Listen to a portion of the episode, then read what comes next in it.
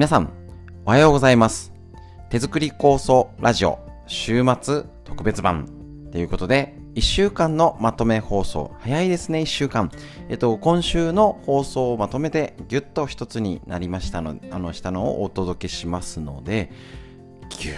長い。結構長いですので、まあ、このね、あの、台風でなかなかね、お出かけ、まあ、もともとできないし、あの、家の片付けだの、なんだの、だらだら過ごしていると思いますので、ぜひぜひ、えっと、BGM 感覚で、ながらでお聞きください。で、えっと、項目ごとに、えっと、フリートーク、月下水木金、ね、あの、脳寿命、月下水木金と、分かれておりますので、えっとね、なかなか平日だと聞き、聞けない方っていうのもまとめて聞いていただいてもいいですし、もうね、あのー聞いたよって方も大体取りこぼしがあると思いますし、またね、違った印象で聞けたりします。ですので、そうなんですよ。あの、ラジオはながらで聞けて便利で、結構ね、動画なんかよりも、あの、再生するだけで聞きやすいんですけど、聞き逃しがあるんです。なので、ぜひお時間があるとき、連休でね、時間があるときに、また同じもの聞いてみてください。それではまとめてどうぞ。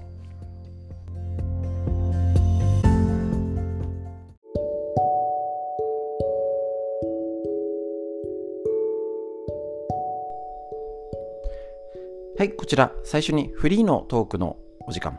えっ、とですね、やっぱ最近はあのコロナの話だったり、熱中症はもうね、だいぶ落ち着いてきましたね。またね、季節の変わり目のお伝えとか季節柄のお話できたらと思います。まずは、えっ、と、一応確認なんですけれども、えっ、と、こちら、えっ、と、感染者数ね、まあ、5000人っていうのから比べたら減ってきました。どうでしょうか？皆さんの周りとかね、あのーどうでしょうかね？コロナの感染者数だいぶ変わってきましたでしょうか？落ち着いたといえば落ち着いたと言えるんでしょうかえっ、とこの辺本庄市もそんなにもともと人口が多くないので爆発的に増えたっていうほどではないんですけれども一時多く出た時よりは少しちょっと減ってきたかなというのはありますまたですね一応全国的なことで見るとあの一応ですねあの感染者数は減ってってきてはいるんですよね。だけどね、ちょっと気になるのが、東洋東洋経済オンライン。こちらの方で、えっ、と、検査数見ると、だいぶ少ないんですよね。えっ、と、予想で言ったら、ああの全国的に言ったら、もうあの27万件やってたのが今6万件ぐらいしか、最近直近の9月の9日ぐらいで言ったら、してないんですよね。少ない。で、東京都に関して言ったら、直近の9月10日の人数が6928人。あのちょっと前の感染者数と変わんないぐらい しか検査してないんですね。多分これを見る限り、えっ、と、かなり保健所のなんかね、あの連絡ミスがとか言ってね、大変なことがありましたけれど、あれもね、考え方がね、とっても難しいです。ね、保健所は悪くないと思いながらもね、えっ、ー、と、ね、勝手な思いですよ。勝手な思いで言ったら、この、こんなにもう長く続いてて、ワクチン打ったり、コロナの状況だったりで、例えばこちら聞いてる方もお一人で生活したりとかね、一時的にも含めてお一人になる時間っていうのがあるかと思うんですよね。そしたら、やっぱりあの、スマホもあるんだし、電話っていうのはね、昔に比べたらかなりね、使える手段になりましたので、仲のいい方とか、前もって、あの、ちょっとこういう状況になったから、何か連絡つかなかったらちょっと気にかけてもらえるとか、何か事前な準備って必要だと思うんですね。これこそなんですよね。こういう、まあ、こういう言い方したらあんまりよろよくはないんでしょうけど、悪い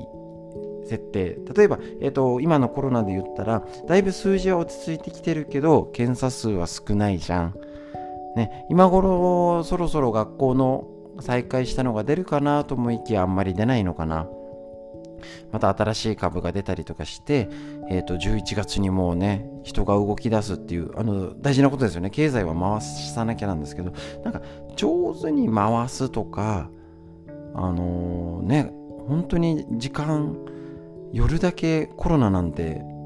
ね流行るわけないんで夜の営業時間なんか狭めた方が密になるじゃんって思ったりその分なんか昼間飲んでいいんかいみたいな方いると思うんですよね。だからその辺がもうちょっと上手なやり方があったかなとは思うんですけれども一応悪い設定で動いとくっていうのはやっぱり昔からの生活の知恵だと思います。もう1週間2週間食事が来なかったね食べれない買い物行けなかったらどうしようっていうレベルじゃないんですよね昔は。お味噌だったりお米だったり1年分用意してます。もうそれこそ1ヶ月2ヶ月の食事は多分困らなかったと思うんですよ昔。その分いつでも買えなかったし不便なことあったと思うんですよ。極端に言うと毎回毎年いつものように準備してあの何かあった時のために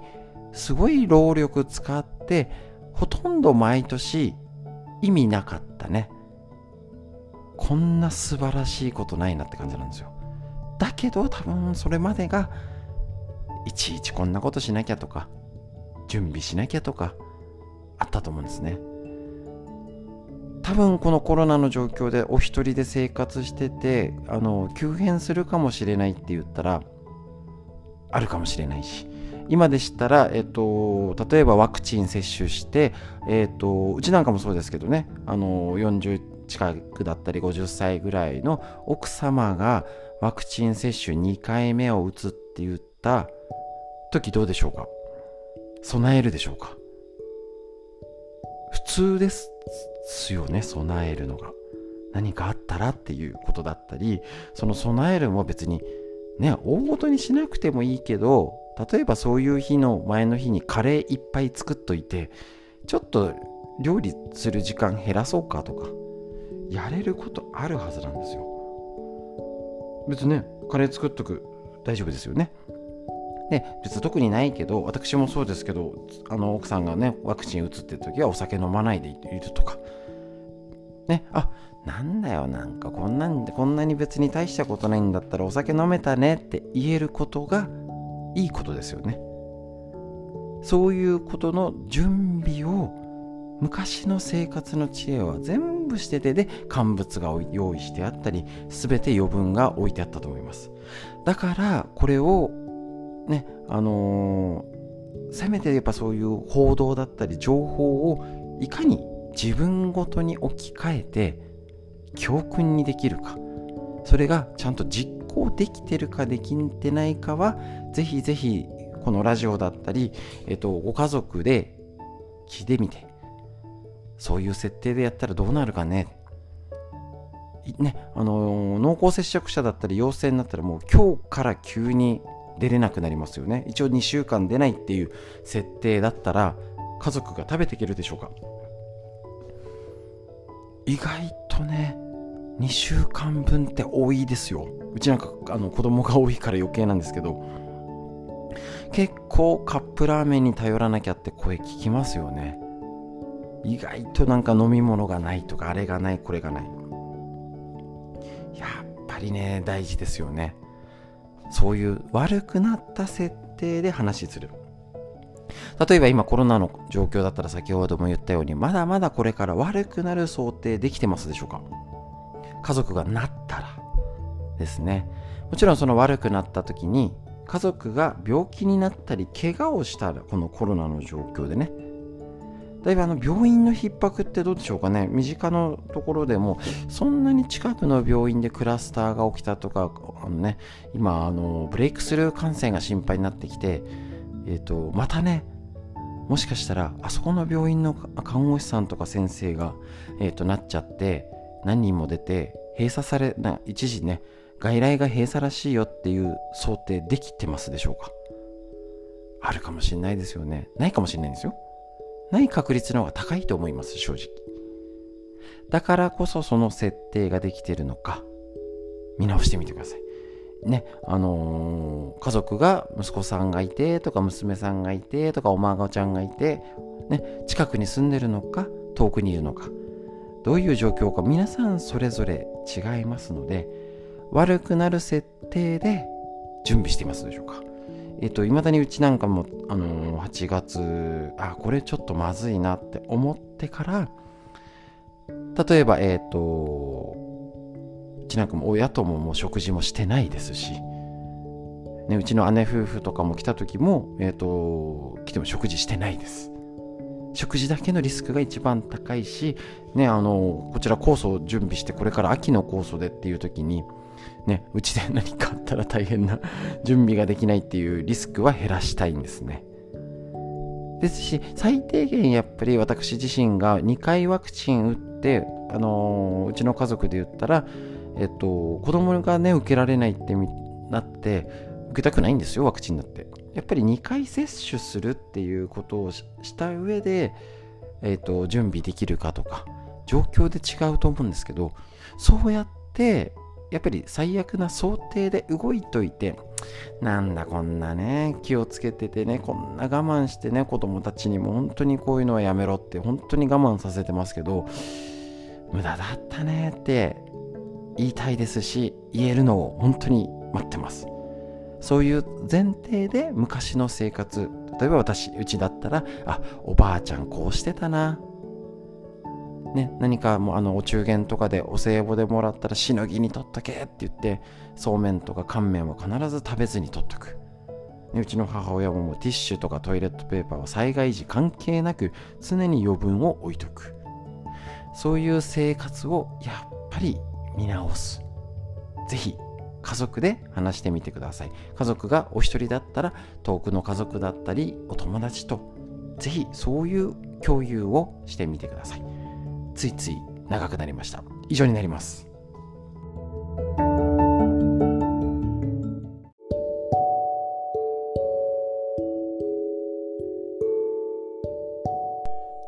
こちら最初のフリートークのお話ということでですねなんか気温がねあったかいんだかとかね随分やっぱ季節の変わり目になりましたね。まあかといってね暑い日になったとしてもまあ、夏ほどの暑さじゃなくてね、あのー、朝晩はね温度下がりますのでね着る洋服に気をつけましょう。ただねなんか1週間ほど天気が微妙だったりけど意外と30度近くになったりしますので、ね、天気予報ちょっと変わり目ですのでねまた台風が来てて何でしょう。最大級だかなんかね。ねあのー、場所的にどう？昔はこの辺のイメージもあのちょっと言い方あれですけどどうせ台風そんなにね大したことないしみたいな。ああもうこんなんで終わっちゃったねぐらいの感覚なんですね。特にこの本庄市は災害がとにかく少ないところになるので、あの福島の原発の方が近くになんか噂を聞きつけて来た来たっていう人もいるぐらいですからね。本当に災害が少なくて多分うちの母親の記憶で言うと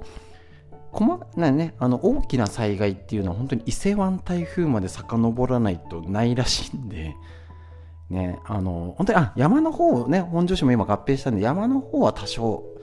ね、あのあってあの前の台風でなったっていうのが多分本当に久々なぐらいなところですので皆さんのところ、ね、大体ニュースで見ると何十年住んでてこんなの初めてだっていうぐらい多分川の環境上流の環境住んでるところの環境が変わってますのでぜひ皆さん情報に気をつけてお過ごしください。でまただいぶあの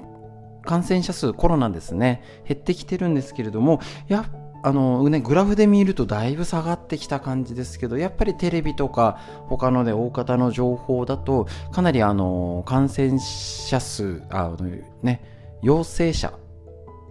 が、の割には検査してないっていうのはもうみんな言ってますよね。まあ多分これはなかなか政治の今までの発信がうまくできてないから、なんか数字だけ見てもねっていうことがあるかもしれませんし、あのラジオで聞いてたらあありえそうっていうのはなんかだいぶあの人流は変わってないんですよ。ね。人の流れって減ってないですもんね。ずっと8月から。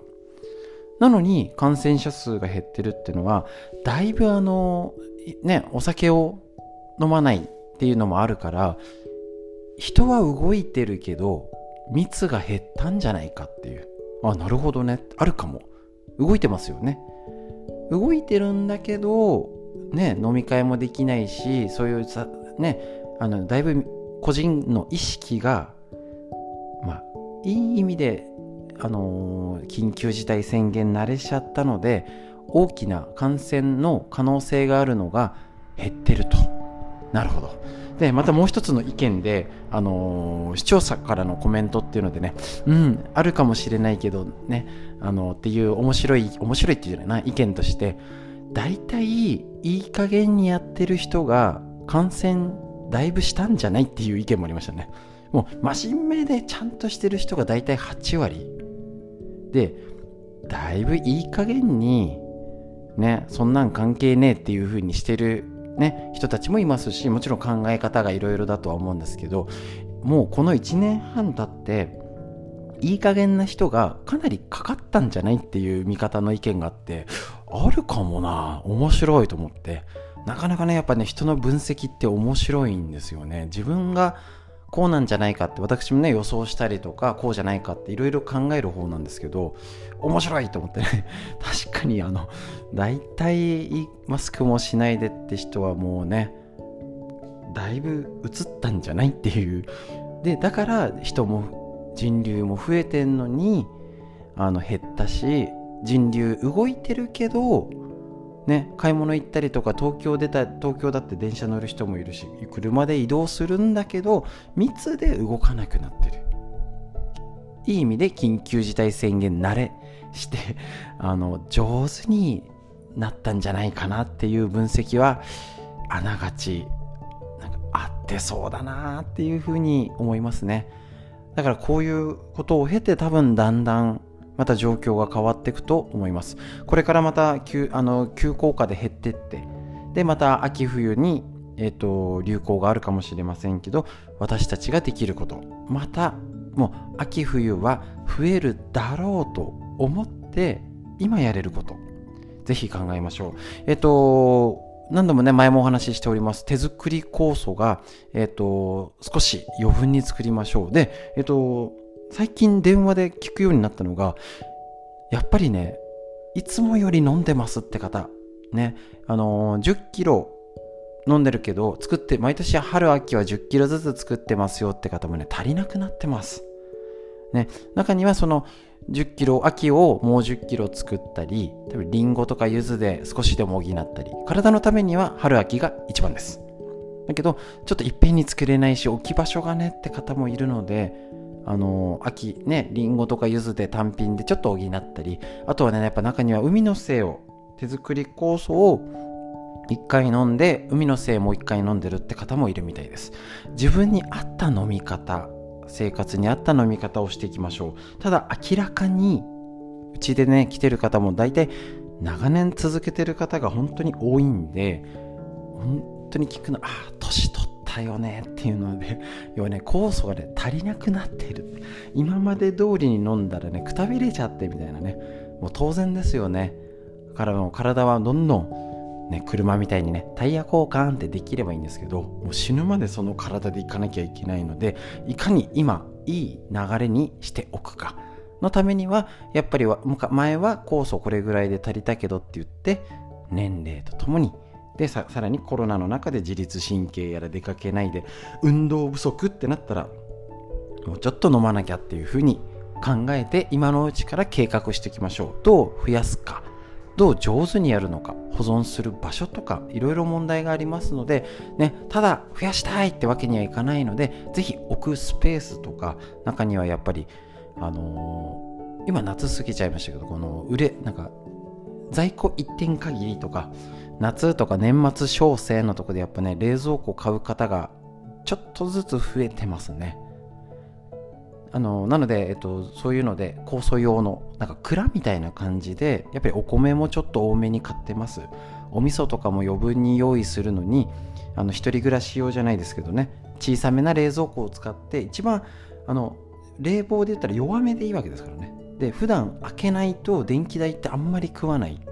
し下手に古いやつより新しいやつの方が本当省エネ設計で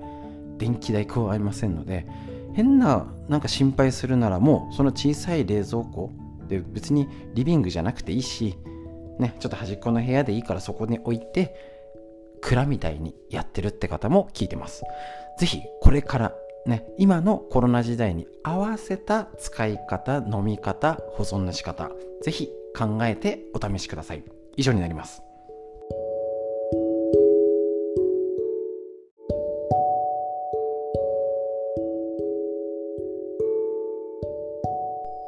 はい。ということで、こちらフリーのトークのコーナーになります。えっと、感染者数が激減はしてるんですけれども、テレビでももう言ってますね。あの、重症者数とか病院の状態がまだまだ改善されない。どうしてもあの、えっと、波が遅れて重症者数も増えてくるし、下がってきてもどうしても残りがあるんですけれども、このグラフ通りにちゃんとね、重症者が下がってくれればいいんですけどちょっとデルタ株になってね随分またあの、違いますよね。2回接種した人がなったりとか状況がまた違うと思いますのでこれがどうなのか。っていうのも、えっ、ー、と気をつけなきゃいけませんし結局はやっぱり普段ねあのー、最低限やっとけばね8割一応あの前のデータで言ったら8割の方は正常に、えーと普通の風邪になりますのでやっぱりあの構想をやっててしっかり免疫力どの本見だって結局は最新の技術じゃないんですよね。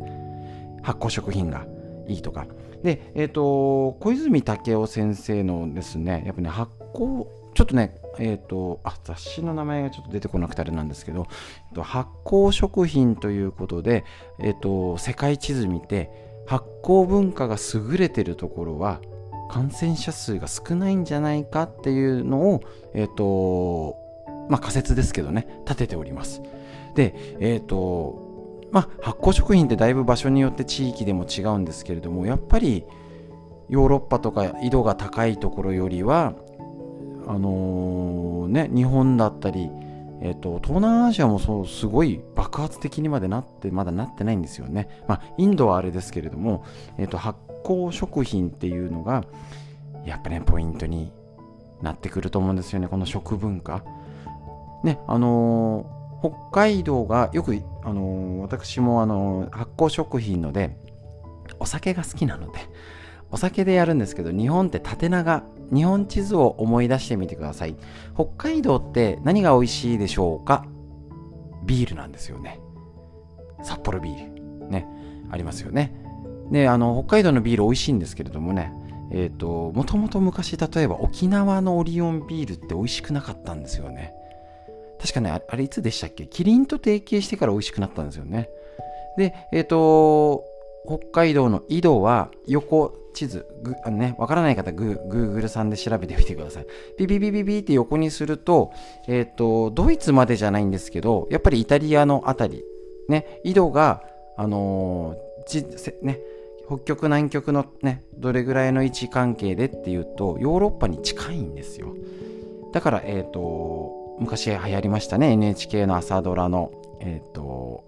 夜市ですね、小樽のウイスキー。ウイスキーも本場はヨーロッパ。で、あの、世界各地、あの、日本を探してね、水と井戸と、ね、一番良かったのがあそこだったわけですよね。そういう井戸とかっていうので発酵って関わると思うんですね。逆を行きましょうか。南の方で言ったら、焼酎なんですよね。焼酎。ね、あの、本格焼酎だったりね、するやつは、やっぱり九州とか沖縄、奄美。ね、あちらの黒糖焼酎とかって言ったら、あれを北海道で作ろうって言ったら作れません。美味しあんな、まあ、作れなくはないんですけど、美味しくできません。作れないで言ったら、北海道ももともと日本酒ってあんまりなかったんですけど、お米が美味しくなったんですよね。ちょっと何年前、結構経ちますよね。あのこに北海道のお米が美味しくなってもともと水は美味しいけどお米はそんなんじゃなかったんですねやっぱり日本酒が多いのは、美味しいのは新潟とか、ね、山形、秋田とかあの辺の水がきれいで、ね、緯度的にあの辺のところですよね。九州、州沖縄のお米ももともと美味しいんですけれどもやっぱそこの方が日本酒。まあもともとそういう九州とかでもお米が美味しいところは日本酒が美味しいんですね。例えばこちら埼玉県本庄市にあるはあの空風群馬の空風がビュービュー吹くとこってあのもともとある酒蔵ってあんまないんですよ。本庄一軒もないのかな？隣の深谷市あの渋沢栄一でもう大人気の深谷市はいくつか昔のがあるにしてもやっぱりこの辺が日本酒っていうと赤城とか秩父錦とか山あい。多分風がビュービュー吹いて乾燥してると菌もうまく元気に育たない。やっぱりそういう関係性風土と緯度だったり気候でそこに元気に住まう微生物が違うんですよね。その風土に合った例えば大体ですけどこの辺埼玉県関東だったら関東で採れたもの関東で採れたねあの菌が風土が土があるわけなんですよね。例えばあのねお酒ばっかり話してたあれですけどお魚干物がやっぱ海最近かなりねあの天日干しのが少なくなったらしいんですけどやっぱり海沿いの潮風に当たるものに干したものとねこのこちら海なし県あのうちもなんかたまイカ干したりアジ干したりもしましたね。やっぱ、ね、あんな美味しくできないんですよ。違うんですよね。そういうところの日本の素晴らしさ四季があって縦長で折々の場所のそのとこの風土の発酵食品。だからあのうちとしたらちょっとね食べてる方がいたら申し訳ないんですけどヨーグルトはどう見たって合わないよね。鏡見てもブルガリアの顔してないじゃんみたいなね。あのちょっと言い方あれですけどね。どうしたってぬか漬けの顔でしょうじゃないんですけどやっぱりぬか漬けだったりこれからだったら大根漬け白菜漬け乳酸菌発酵のこの日本で採れた漬物の腸になってるはずなんです。だから手作りこそ基本はあの関東で採れたものを使って自分の手で自分の内で仕込む。この素晴らしさっていうのはねあの理屈うんぬんこねてるんじゃなくてね北海道でね、あの泡盛がうまく作れなかったり沖縄ねビールが美味しくないよだったりのと一緒です。あそこで飲むと美味しいんですよオリオンビール。これなんかいいなって記念にお土産で持って帰ってこっちで飲むと美味しくないんですよ。あるあるですね。そういうことっていうのが私たちの腸を元気にして免疫力を作ってると思います。是非そんな手作り酵素をいつもより多く仕込んでこのさらなる感染だったりコロナ以外の方が心配ですからね。肺がんとかだったら年間 10, 10万人とか亡くなってますからね。気をつけましょう。ということで手作り酵素上手に仕込みましょう以上です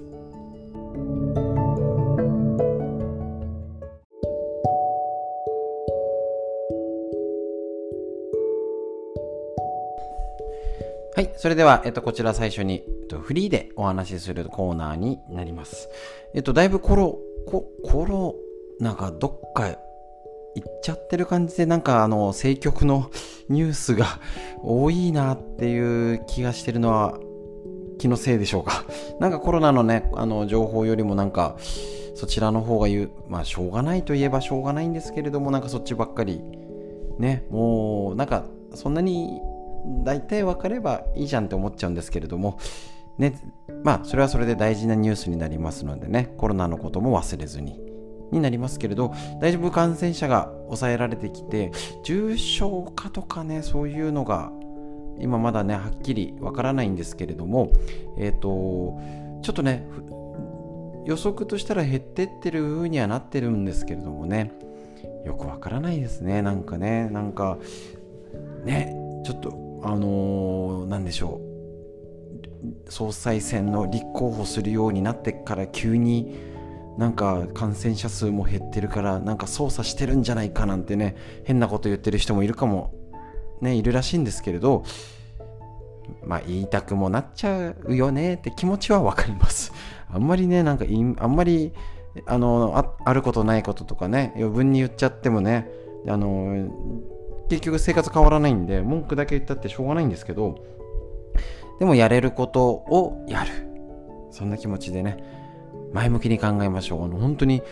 ね前もお話ししましたけど人とので話す機会が減ってね、電話で愚痴だけになったりとかって言ってね、まあ、もちろん愚痴を言うって大事なストレス発散法なんですけどあんまり愚痴ばっかり言いすぎて、えーと、結局、あのー、相手が嫌になっちゃいますよね。ちょっと、ね、あなんか嫌なことばっかり言ってるって言あのー、言,、まあ、言った後に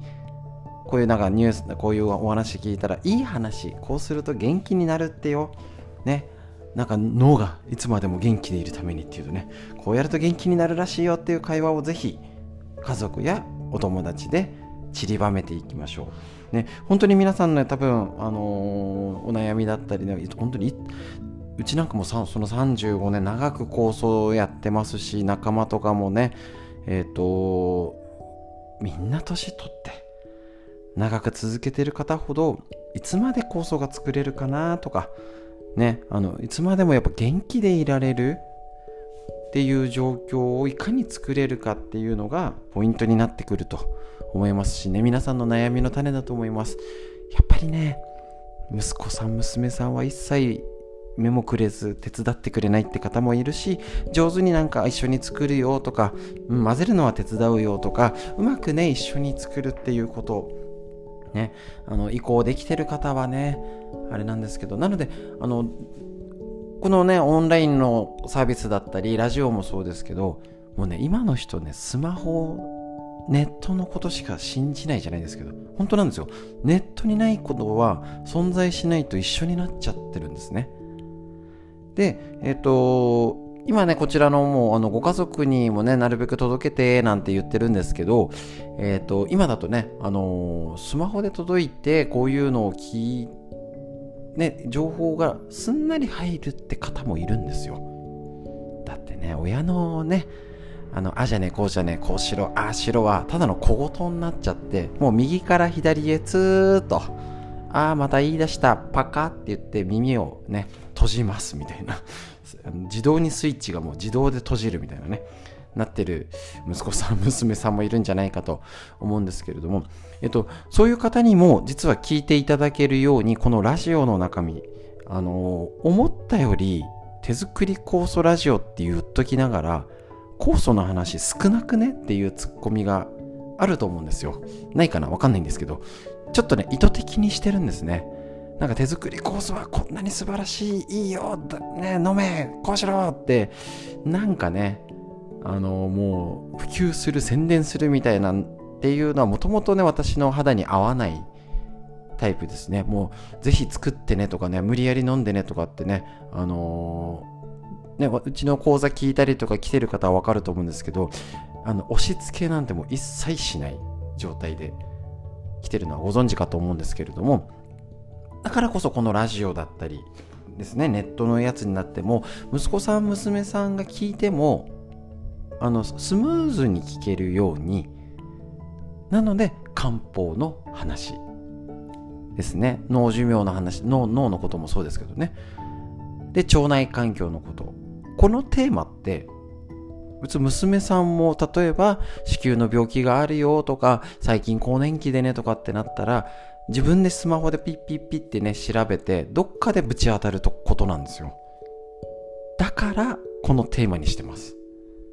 ですね。あの、年取ってのことばっかりね、あの、年寄りはこれで大変だよね、と、これでってばっかり言ってたら、若い人聞かなくなっちゃうんで。えだからそういう、実は裏のテーマもあって、このような内容だったり、テーマでしてます。で、えっ、と、会員になってっていう方に、えっ、と、また逆に、今ですね、あのもうちょっとね、家で構想、ね、あの、要は腰が痛くてとか、怪我して座骨神経痛がとか、ヘルニアでとか、足がしびれちゃってとか、なんかね、足底筋膜炎でとか、そういう膝が痛くてっていうね、ここのテーマっていうのも今後ね、何らかの形で取り上げていったりね、あの、いろいろな発信をしようかと思ってます。ただ、ひとまずはこのラジオは、誰でも受け取れる情報、酵素が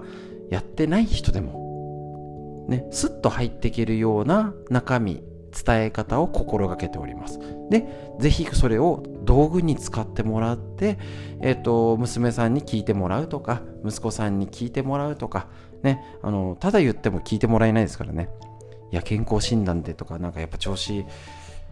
コロナでね、風邪とかひけないよねとかって言った時に、こういう情報を仕入れてるから、あのー、なんかあんたの方がこういうのうまく使えるんじゃないの？聞いてみてって言うんで、ぜひ、こういうツ道具を使って、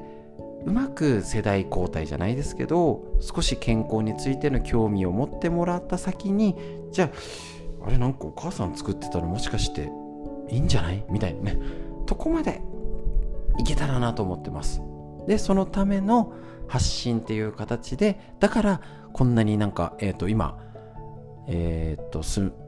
ラジオもやってえっ、ー、と LINE ライブあのライブ配信ですね。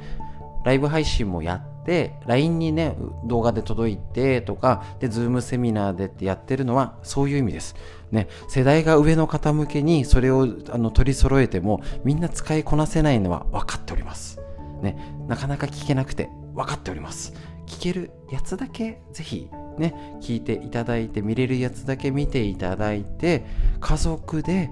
ね、こういうのちょっとあのー、大きい画面で見たいんだけどどうにやるのとかっていうきっかけだったりそういう裏のね話につながるっていうことが使命だと思っておりますのでこういうねなんかいっ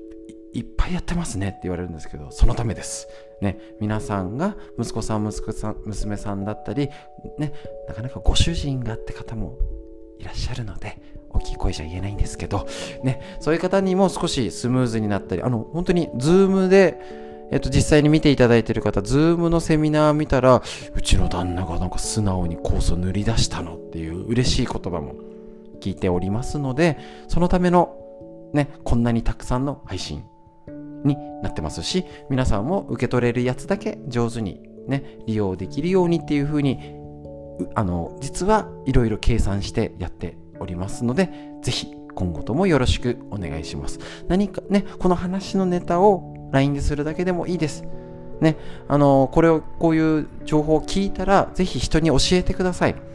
これもボケ防止になります。ねあの今日の東洋医学のネタでこういうのあったんだよ。っていうのをね、今流で言うとアウトプットですね。人に教えることであの自分が勉強になるし、人も嬉しい。そうですね。脳にいいことを教えてもらったら、ね、ボケ防止こうやったら元気でいられるよってことを教わって、ふざけんなって怒る人いないですよね。そういうつなが、新たなつながりの道具にぜひこちら利用してください。以上になります。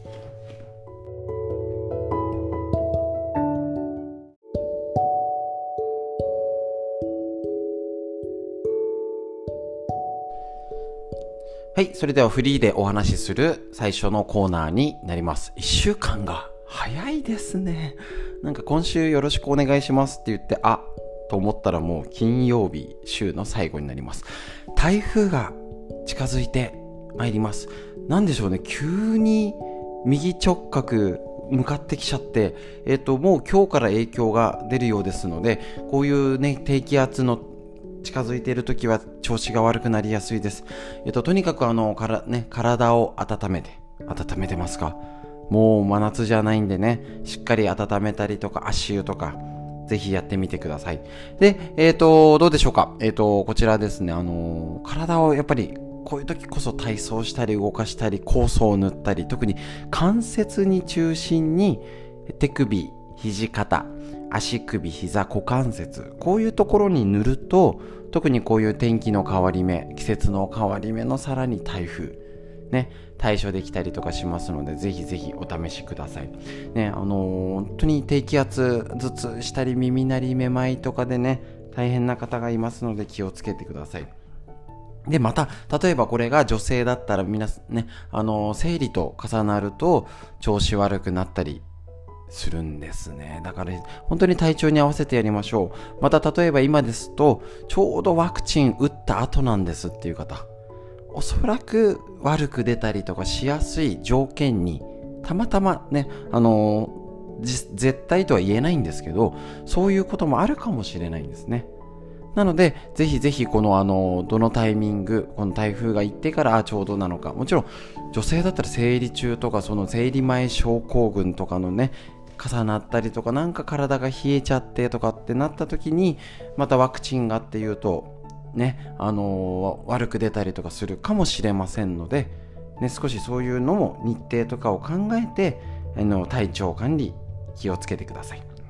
で、またですね、こちら、えっと、ニュースで、えっと、ネット、テレビでも見たんですけど、ネット記事ので言うと、9月16日木曜日のヤフーニュースから見て、えっと、新型コロナ回復後も半数が後遺症っていうことなので、でだいぶ最初にね後遺症もあるんじゃないかとかってありましたけど、えっと、こちら東京都世田谷区の調査では感染者の半数近くが後遺症がある。この感染者がすいません。分母が何の数字か？PCR 検査の陽性者の半分なのか。えっとね症状があって無症状じゃなくてえっと発熱とかねあっての半分なのかがすいません。これはこういうのが分かんないんですよね。ちゃんと数字出すならね。あのデータをちゃんと出してもらいたいなっていうのはあるんですけど、まあ、えっと、一応こちらのニュースでは半数、まあ、思ったより多くってイメージだと思います。ね、が、えっと、症状、ね、後遺症があるってことを答えてるそうなんですね。こちら5ヶ月間悩む女性は動悸頭痛めまい息苦しさですね。あるということなんですね。で、えっと、木更津大学東洋医学総合研究所の、えっと、先生によると、えっと、共通しているのは疲労と倦怠感。ね。えっと、後遺症に対する根本的な解決方法がなく対症療法が中心になって長期にわたって治療が必要になると要はうまく治せないということになっているということなんですねただやっぱり酵素や発酵食品だったりそういう免疫力が高い人から見たら例えば同じね、もともとそういう免疫力が高かったら風邪ひきにくくなるし、引いても早く治る。ね、おそらくこういう後遺症だったりっていうのに悩まずに済むっていう例は確実にあると思いますので、私たちにできることは免疫力を高めること。ね、長く酵素を飲んでるってことももちろんそうですし、発酵食品、ね、体に取り入れて腸内環境を良くすること。ね、これにつきます。で、何度も言います。腸内環境を影響するのは半分が運動です。だから、えーと、正しくね、あの体のケアとして手作り酵素とってもいいですし食事に気をつける発酵食品とる。もちろん大事なんですけど全く運動もしてなくて家にいて出かけもしないでずっとテレビ見たりとか座ったっきりで誰とも喋らないでいたら酵素飲んでても元気にならないってこと。ぜひ頭に入れましょう。元気になる方法いつもお伝えしております。しっかり頑張りましょう。今日のねフリーの話以上になります。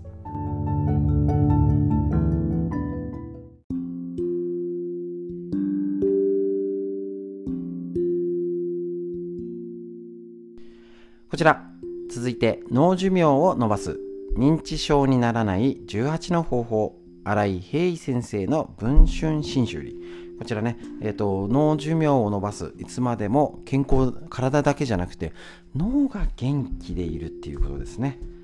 こちらの話、体の寿命は伸びたのに脳みそはそれに追いついてない。認知症の完全なる予防はできないが、なるべく発症しないようにすることはできると。いうことでご紹介してます。で、えっ、ー、と、今日はちょっと方法論を月曜日、えっ、ー、と、進めるんじゃなくて、ちょっと理屈的な話ですね。本当にあのー、こちら、脳をどうするって、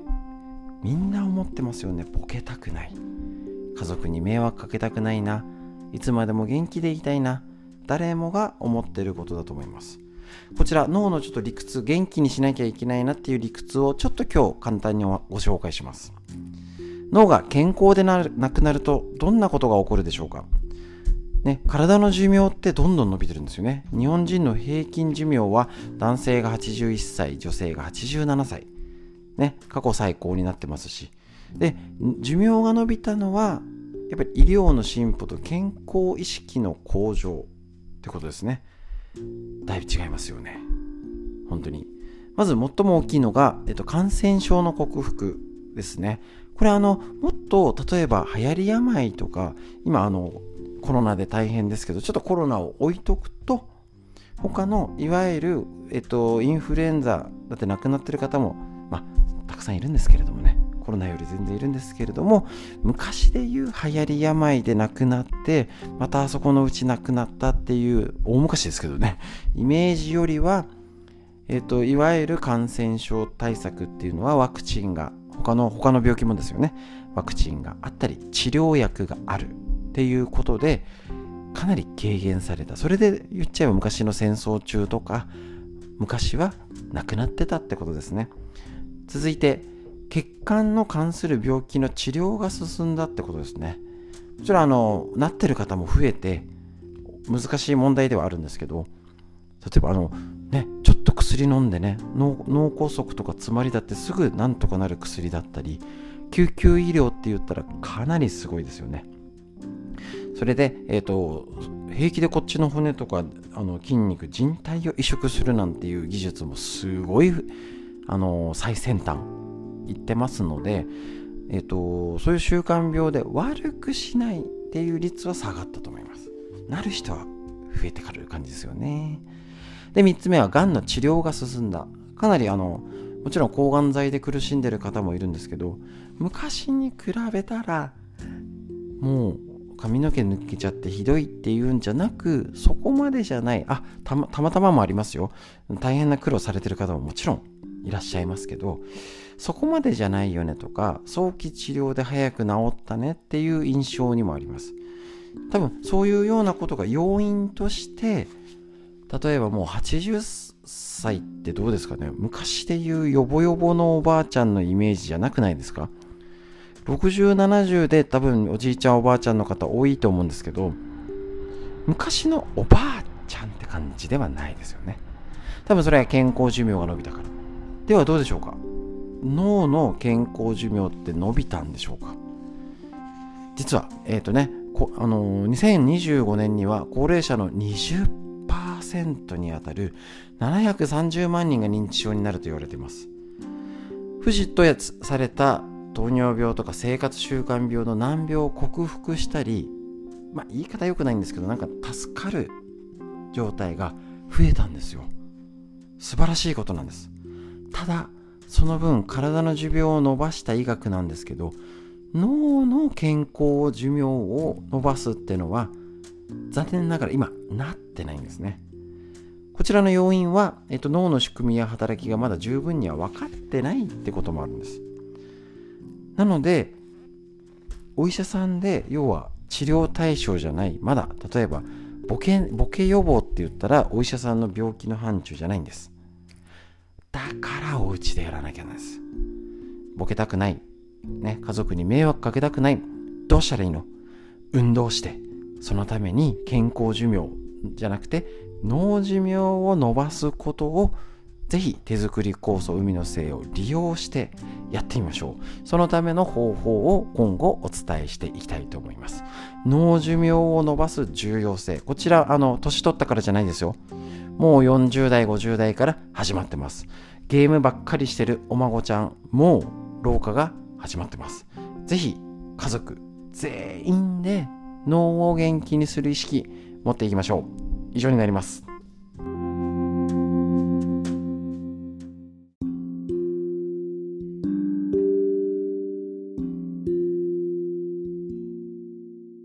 続いてはこちらのコーナー脳寿命を伸ばす認知症にならない18の方法ということで、えっとこちら脳の老化は体より早い。今すぐできる頭のメンテということで新井平井先生の文春新書よりこちらの方。ねえっともちろん年齢とともにねくたびれてくる。なんかね最近忘れっぽくてねとかね。あの本当足がふらついちゃうんですって方。脳の老化です。これは年寄りだけじゃなくて働き盛りの若い世代結構最近ねあの親より娘さんの方が病気でって方本当に増えてますからね、息子さんとかね。あとはお孫ちゃんも運動できなくて、ゲームばっかりで、みんな脳がくたびれてます。だから脳の老化、脳寿命を伸ばすのは、どの世代も今からやりましょう。その方法7つ目ご紹介してます。歯周病は認知症を促進する。放っておかずに必ず治療しよう。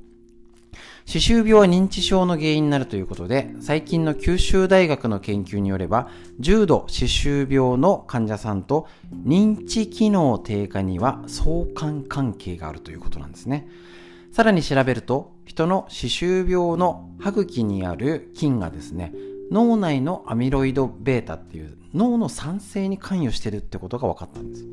これはね、すごい驚くべき発見ということで、松本歯科大学と国立長寿医療研究センターによる最近の実験では、マウスの口腔内にこの菌を投与したところ、マウスの認知機能が著しく低下して、アルツハイマー病の状態も悪化しているといいます。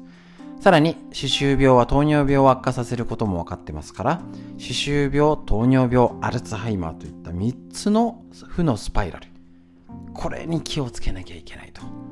大事ですね。歯から狙う。ね。アルツハイマー病の予防には、口腔ケアが大事。ね。今、舌磨きっていうのもすごいいいので、ぜひぜひね、やってみ、もらいたい中身になるんですけれども、えっ、と、一つここでご紹介するのが、えっ、と、手作り酵素でよく、あの、手作り酵素で磨くこと。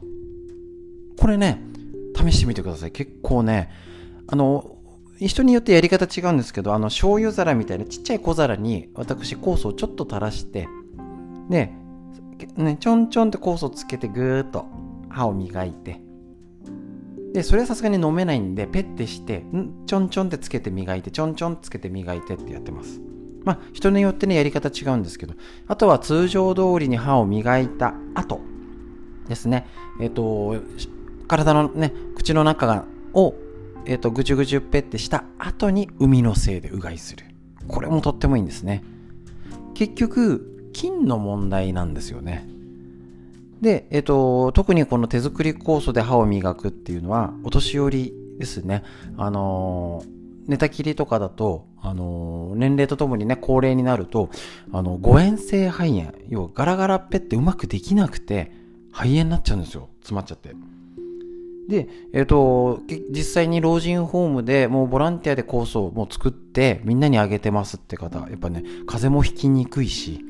あのー、歯磨きが全部酵素でしてますっていう。で、飲み込んじゃってっていうのでね、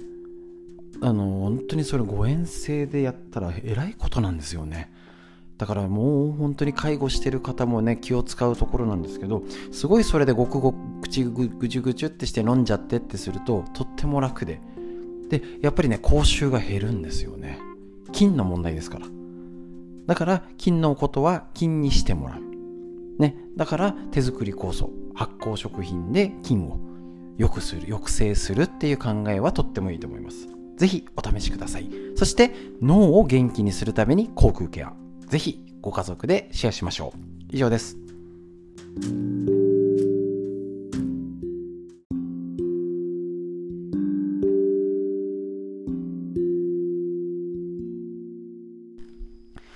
はい、それでは続いて脳寿命を伸ばす。認知症にならない18の方法。新井平井先生の文春新修理。もちろんこれ年を重ねてお年寄り気をつけなきゃだねだけじゃなく働き盛り40代50代も脳の疲労。もうね今まで聞いていた方はわかるんですけど結局生活習慣病運動とか体の血管と関わるので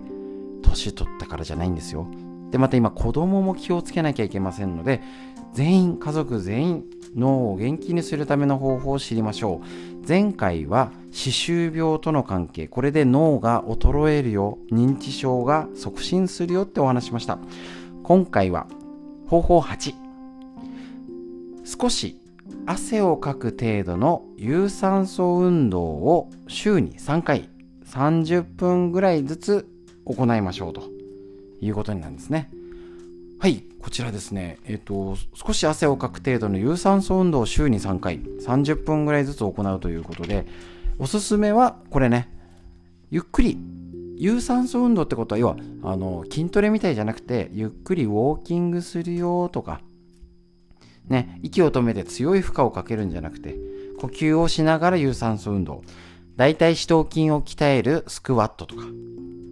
ね、ちょっと早足でじわっと汗かくぐらいの散歩。日常生活での運動習慣要は階段の上り下り、ね、テレビを見ながらの5分間の体操でもやるとやらないのでは大違い。ね、デュアルタクスタスクって言うんですけど、何かしながら、ね、ラジオを聴きながら歩くとか、ね、あのー、するといいんですね。で、ダメな運動が、ちんたら散歩。ちんたらって久々に久々に言ったら、ちんたらのんびりの散歩。きついノルマを課したマシントレーニングがかえってダメだよ。っていうことで、どうでしょうか？少し汗をかく程度の有酸素運動を30分。こちら別で OCL ストレッチってやってるんですけど、あれが30分ぐらいやってる理由です。で、5分間の体操、送ってますね。やってますね。で、例えばこういうラジオを聴きながら朝つくわあの体操してるって方もいます。で、呼吸をしながらの有酸素運動、OCL ストレッチですね。どうですか ?OCL ストレッチで歪みが整ったら日常生活が良くなる。はい、ということで、こういう運動をして、こちら提供ね、お届けしている運動、ね、なかなかちょっとね、あの動画見れないとか画面が小さくて分かりづらいって方いると思います。ね、そういう方もいると思うんですけれども、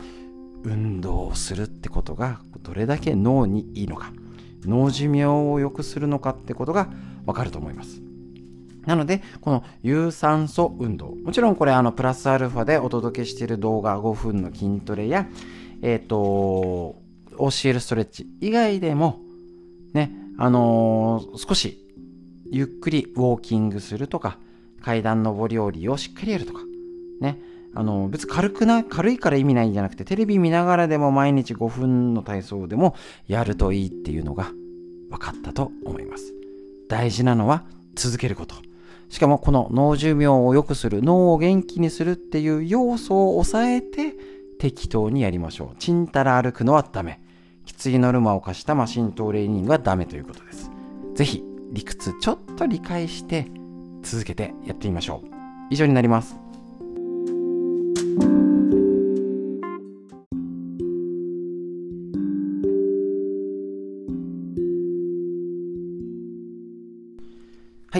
そういうことで、お年寄りだけじゃなくて、働き盛りの娘さん、息子さん、お孫ちゃんまで脳を元気にしていつまでも元気でいられる体、病気になりにくい体一緒に作っていきましょう。こちら、脳寿命を伸ばす認知症にならない18の方法、新井平井先生の文春新書より出てるこちらの本でご紹介していきます。で、今日はですね、あの方法、昨日ね、有酸素運動をすると脳にいいよってお話ししました。で、今日はえっ、ー、と、方法っていうよりは、ちょっとね、体の機能の衰えを示すサイン、要は脳の老化を示すサインをぜひ確認しておきましょう。自分もそうですし、旦那さんがなってないかな。実はなんか家でリモートでパソコンで座ったっきりの息子さん、娘さんがなってないかな。あるかもしれません。こちら、えっ、と、1、2、3、4、5、6、6個言います。いくつ当てはまるでしょうか？一つ、歩くスピードが遅くなった。ね、歩いてて抜かれやすいとかね。ですね。二つ目、早早歩きすると足がもつれたり、つまずいたりしやすい。ありませんか？続いて、若い頃に比べて握力が低下した。ットボトルの蓋が開かないとかね。ふらついて転倒することがある。ね、あの、意外とトイレで倒れたりとか大丈夫でしょうか体を動かすとすぐに疲れるようになった。もちろんこれね、どれぐらいかにもよるんですけど、で、最後に姿勢が悪くなってきた。やっぱり姿勢。どうでしょうかで、一つでも思い当たるなら、すぐに衰えを食い止めにかかるべきって、この新井先生言ってます。一つって厳しいなーって思いません？だって姿勢悪いってみんなじゃん。って思うんだけど脳のためです。もうこの先生をね習うんだったらもう一つ以上あったらもう衰え,、ま、衰えを食い止めましょう。使われない期間の機能が衰えていくことを廃用性退化と言います。難しいですね。えっと、廃棄物の廃ですね。脳の神経細胞は使わずにいると機能が低下しますし、手足の筋肉や関節も同じ。身体は怠けてしまうのです。筋肉を使わなければ筋肉から脳へ送られる刺激もありません。脳に刺激が少ないと胃、情、知、ね、意識の意意思ですね。情、情動の情、情報の情、知識の知、この働き、脳の働きも低下して悪循環。脳の中に沈着するタンパク質、アミロイド β っていう物質、まあ名前覚えなくていいんですけど、神経細胞を壊し、アルツハイマー病の原因になるっていうことがあるんですね。で、動物実験では、運動しているネズミほど脳にアミロイド β がたまらないと証明されてます。もちろんこれ人間にも当てはまるので、脳の老化防止は身体の老化防止と同時に進める必要があるのです。っていうことは結構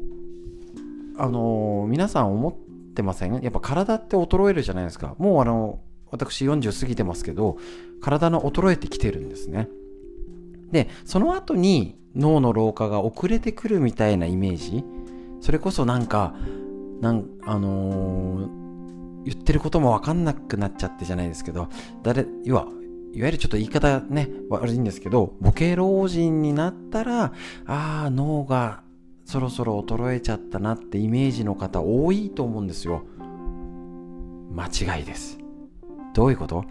体の衰えがあったら、もうそれって脳の衰えてるっていう意味なんです。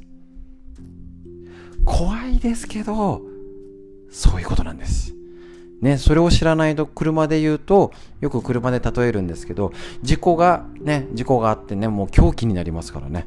車はとっても危ないです。だけど、交差点で事故多いよね。車間開けといて、やっぱスピードを出さずにいたら減らせるよね。事故を極力減らす努力、大事だと思います。もう私自身40過ぎて体力が衰えてきてます。ってことは、私はもう脳が衰えてきてるってことです。そういう意識で行動できてますでしょうか？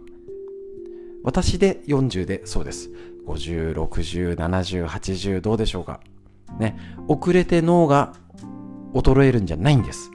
もう疲れやすくなって体の衰えがあるなと思ったら脳の老化のサイン。だからこの先生、一つでも思い当たるならすぐに衰えを食い止めにかかるべきです。さっき聞いたら極端かなってあ俺も思いましたよ。読んでて。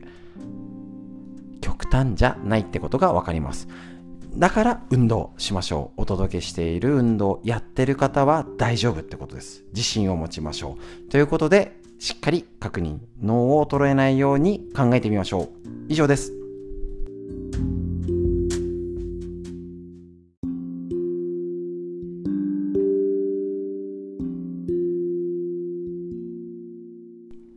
はい、こちら、大人も子供も脳寿命を伸ばす認知症にならない18の方法、新井平井先生の文春新書ということで、えっと、脳の老化は体より早いということで、えっと、脳の老化、認知症っていうとどうしてもお年寄り向けって言うんですけど、とんでもないですからね。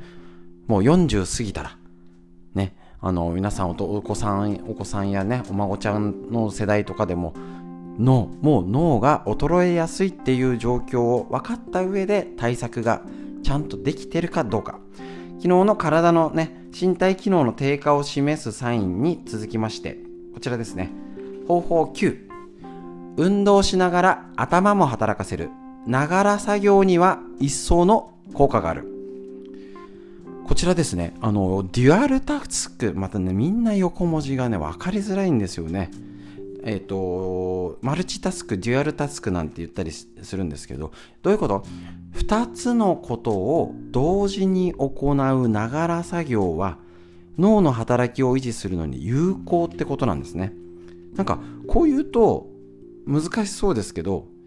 このラジオを聴きながら体操するとか、ね、あのー、LINE いただいてこちらやってる方、あの、ちょうどね、あの、LINE、このラジオを聞きながら、あの、筋トレとかやってもらってるね、片足立ちとか、ね、やってもらってるっていう方もいますけれど、最高です。室内で体操しながら頭の計算をする。ジョギングしながら歌う。こっち怪しいな。まあ、あの、そういう同時にするってことです。ね。あのー、会話をしながら歩くとか。ね。あの、もちろん周りの注意は気をつけなきゃですよ。何か、ながら、ね、今だとね、草むしりとか庭掃除しながらラジオ聞く、おしゃべりするとか、こういうながらでやることが、実は脳を活性化するってことが分かってるんですね。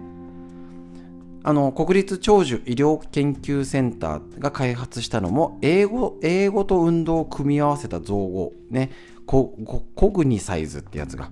個人や複数人で軽い運動をしながら計算やしりとりをする大事ですねねそういうことも、えーと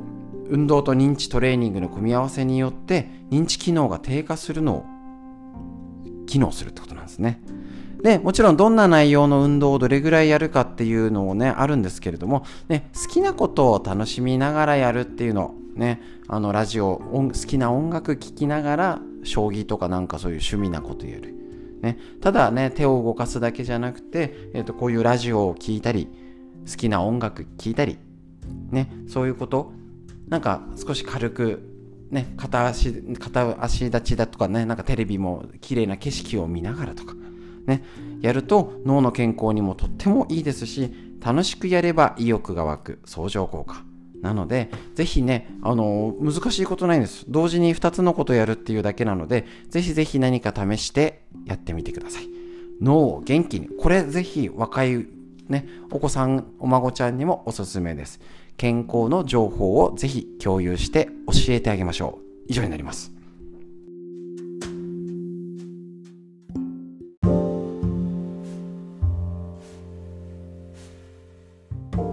はい、こちら、東洋医学の知恵を、知恵を一日一つ。参考本、緑薬品漢方堂の毎日漢方、体と心をいたわる365のコツ。桜井大輔先生の夏目社より出てる本ですね。こちらを、えーと、一つ一つ紹介していきます。土日がちょっとね、飛ばします。ぜひ持ってる方は確認ください。いい情報載ってますからね。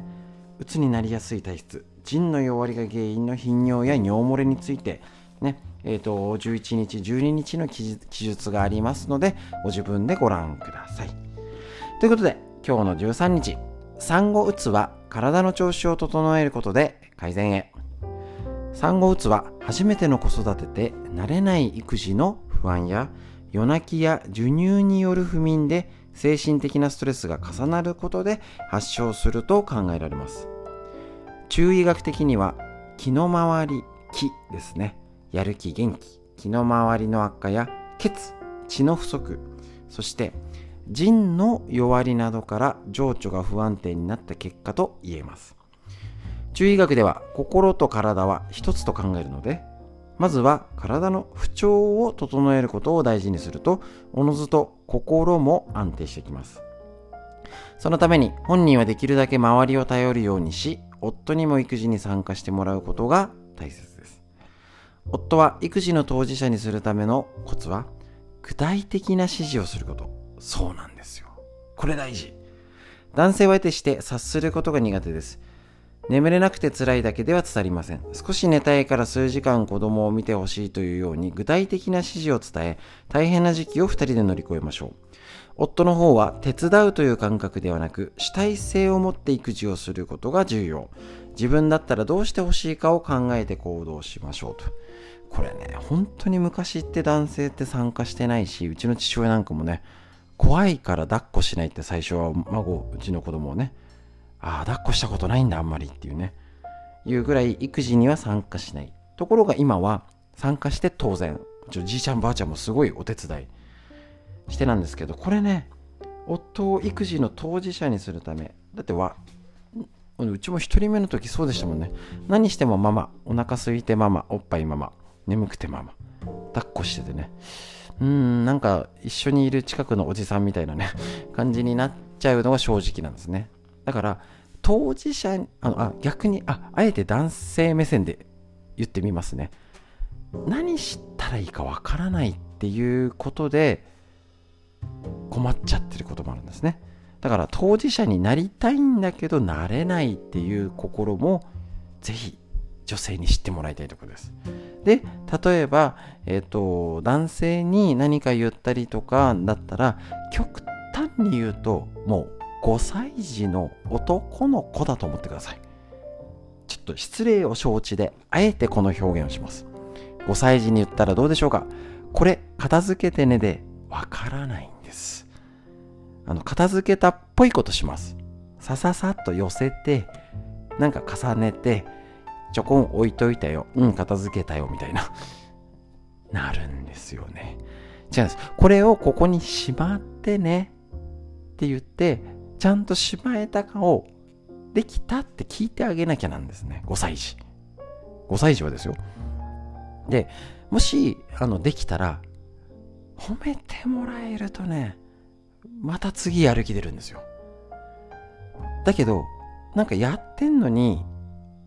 あ、あの、極端ですよ。やってんのに怒られちゃうみたいな感じになって、なんかもうやるのが当たり前でしょって5歳児を言われちゃうと、ブスッとしちゃうんですね。なので、5歳児に、面倒ですよ。面倒くさいんですよ。大変ですよ。重々承知です。5歳児に語りかけるように言ってあげてください。そうすると変わるかもしれません今日の東洋医学とちょっとしたコツでした以上になります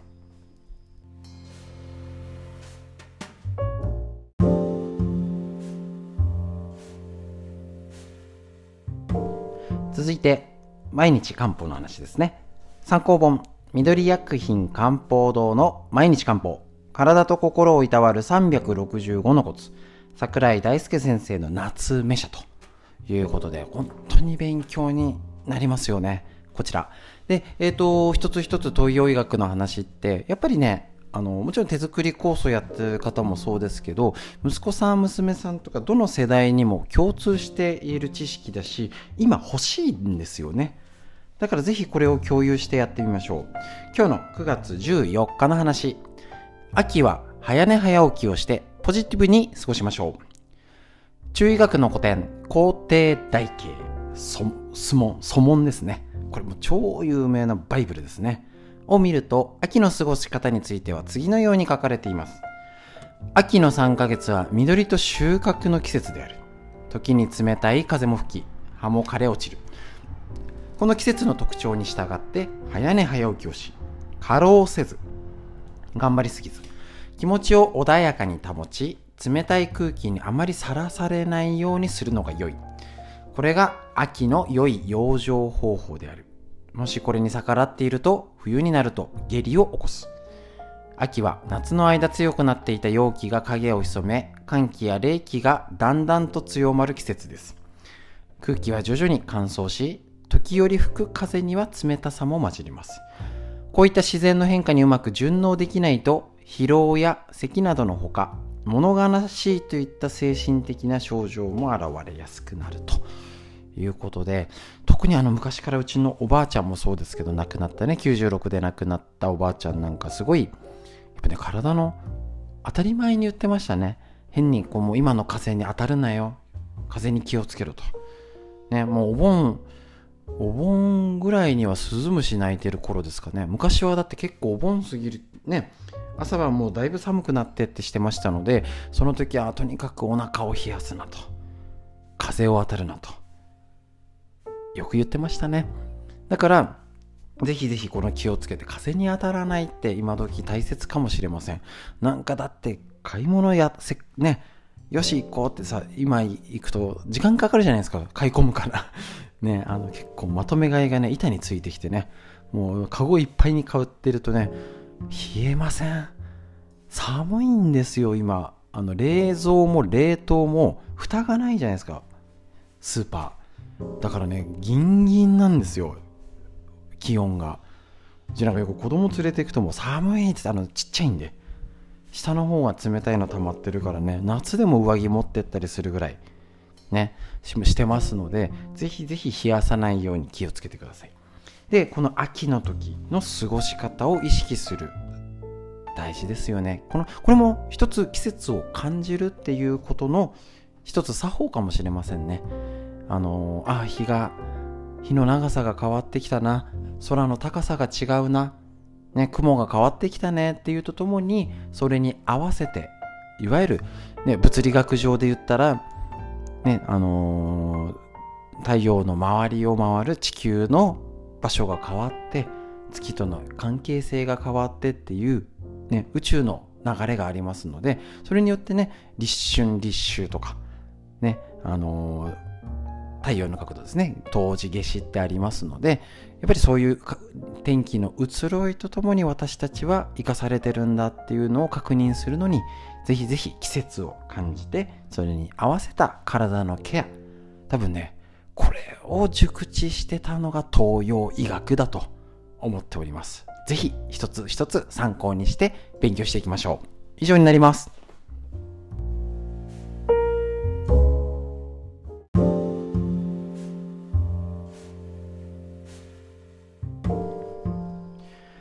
はい、こちら、東洋医学の知恵を一つ、えっ、と、参考本、緑薬品漢方堂の毎日漢方、体と心をいたわる365のコツ、桜井大輔先生ですね。こちらの、えっ、と、夏目社より出てる本から、1日1つ、ワンテーマでご紹介しております。とっても勉強になりますよね。はい、こちら、9月15日のページ。ストレスが多く、体重の増減が激しいタイプ。ね、こちら、えっと、前のチェックで、これやったやつなんですよね。えー、っと、痩せない理由を4つのタイプから探りましょう。覚えてますでしょうか ?8 月14日、1ヶ月前なんて覚えてっこないですよね。大丈夫です。これまで覚えてろなんて言いませんからね。はい、もう一度確認します。痩せない理由、ダイエットしても痩せない理由が4つのタイプに分かれるよ。で、その中のタイプ B に当てはまる方。今、もう一度言いますからね。確認してください。ストレスが多い、生活が不規則、思い込みが激しい、感情の起伏が激しい、タバコやお酒、コーヒーなどの嗜好品が好き、お腹が張りやすい、下痢や便秘を繰り返す。こういうタイプの方、ね、全部じゃなくてもいくつか当てはまるよっていうタイプの方の紹介。こちらのタイプ B の方は、食事が不規則、好き嫌いが多い、変色や過食をしがちな人が多い、精神状態にムラがある人も多く、思い込みが激しく少しの体重の増加で過激なダイエットに走りがちです。我慢を強いられる食べないダイエットはこのタイプには最悪な選択と言います。悪化すると拒食症や過食症、心身症など心の病を招くことになりかねないので、ダイエットの方法を選ぶ際に注意が必要ですということなんですね。だから、ストレス対策だったり、そっちが先ってことですね。食べないダイエットをこの手のタイプの方はしちゃダメだよってことです。で、これを、えっ、ー、と、明日、明後日、しあさって続けてタイプ B の対策法を続けてご紹介していきます。いいですね。で、もちろん自分が当てはまるよって方だったり、4種類しかないんで、ね、ご夫婦と息子さん、娘さんとかいたら誰か一人当てはまりそうですね。身近な仲いい人の中で、ああの人そうかもなとか、もしあれだったら、え、あなたこういうタイプじゃないってのを聞いてみて、それにもしタイプが合うようであったら、対処。しなきゃだしいずれこういうのねあの血液型と一緒であのタイプは大体なんとなく知っとくとああなたこれ疲れてんじゃないとかあ変にね痩せ我慢して体重ね食べないダイエットをやめなっていうアドバイスもできると思います。なのでこんな感じです。タイプ B ってやつですね。こちらをまたチェックしていきます。今日のところはこちら。体と心をいたわるコツでした。タイプに分けてダイエット効果上がるようにお勉強しましょう。以上になります。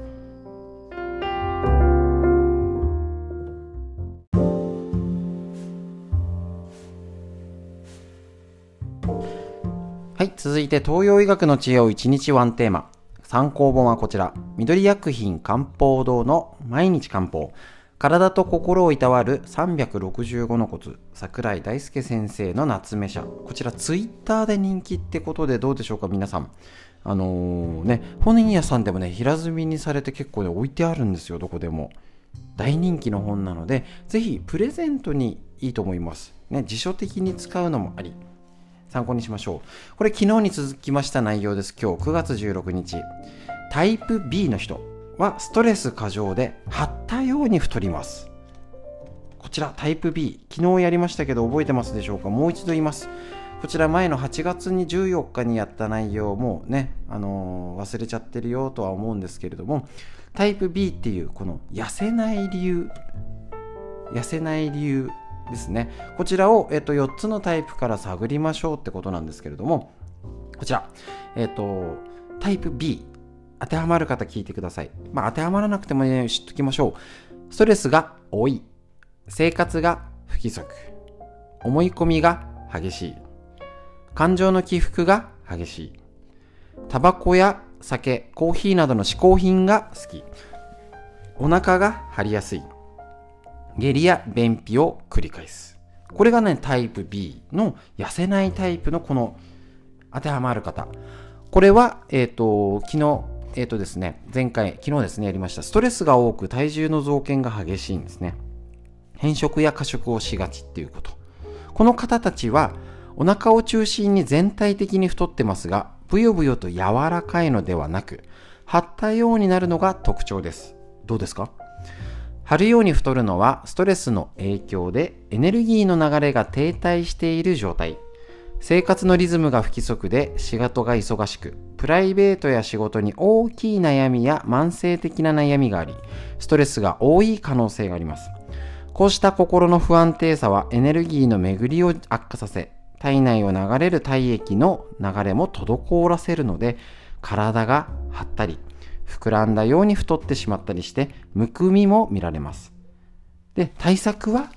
また明日。紹介するってことなんですけど結構ねこちらやっぱ太りやすいタイプって知っとくとねただだからこういうタイプえーと、精神状態にムラがあって思い込みが激しいので少しの体重の増加で過激なダイエットに走りがちだけど、えーとこのね、こういうタイプは食べないダイエットは最悪な選択って言えるんですね悪化すると拒食症や過食症、心身症などの心の病を招くことになるので、このタイプの方は、えっ、と、そういうダイエットは絶対ダメ。ね。まあ、どこまで当てはまるかはわかんないにしても、こういう指標を一つ知っとくだけでもやりやすいかもしれませんね。ただ、今ね、ダイエットってあの、ダイエット番組、あの、最近見ました？うちの子結構好きなので、ね、5人でなんか まとめて100キロ痩せようみたいなすごい企画。最近ないですね。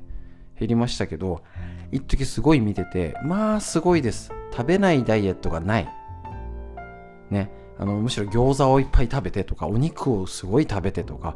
しっかり食べて、糖質減らして、野菜も食べて、エネルギーを入れて運動する。で、運動もやたらめった走ればいい、歩けばいいじゃなくて、きっちり有酸素運動と、えっ、ー、と、無酸素運動ですね。筋トレを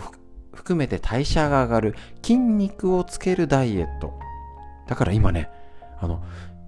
表現良くないんですけど、あの、ああ、こんだけ何十キロ痩せた、お腹のお肉たるんたるんじゃなくて、くびれてるんですよ。だから食べないダイエットはダメ。賢くやりましょう。ということで今日ね、心と体をいたわるコツ。以上です。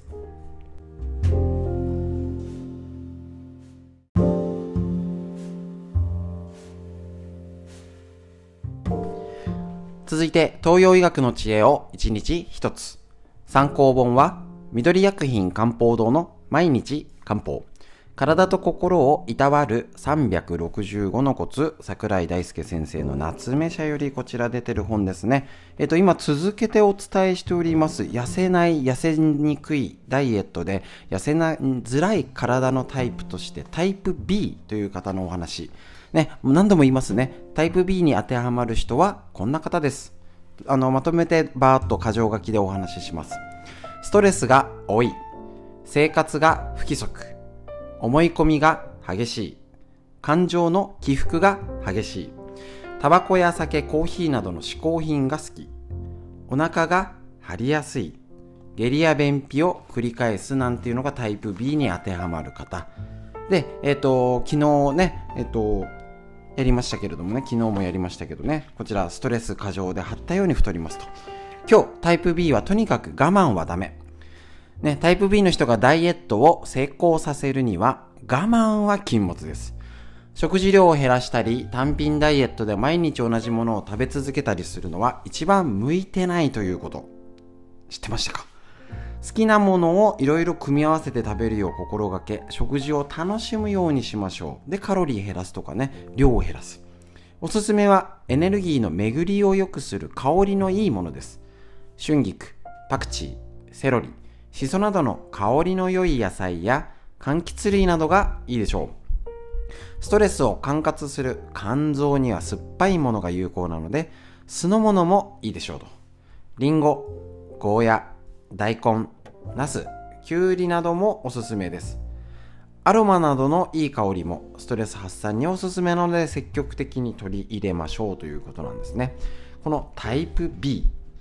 ですね。やっぱこういうのに合わせてやるってなかなかね、知らないですし、まあ、当てはまらないって方もこういう方いたらね、ぜひやってみましょう。これね、あの、痩せない、中医学的に痩せない理由、ダイエットのっていうんで、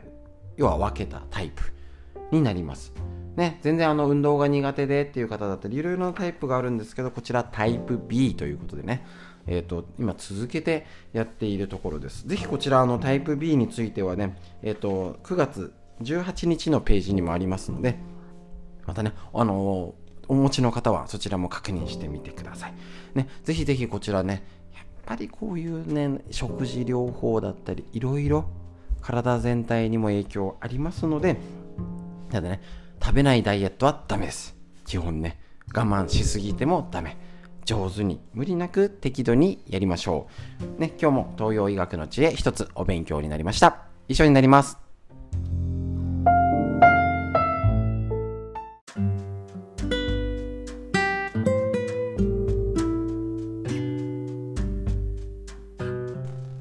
続いてこちら、ウイルスに負けない超元気にする新常識。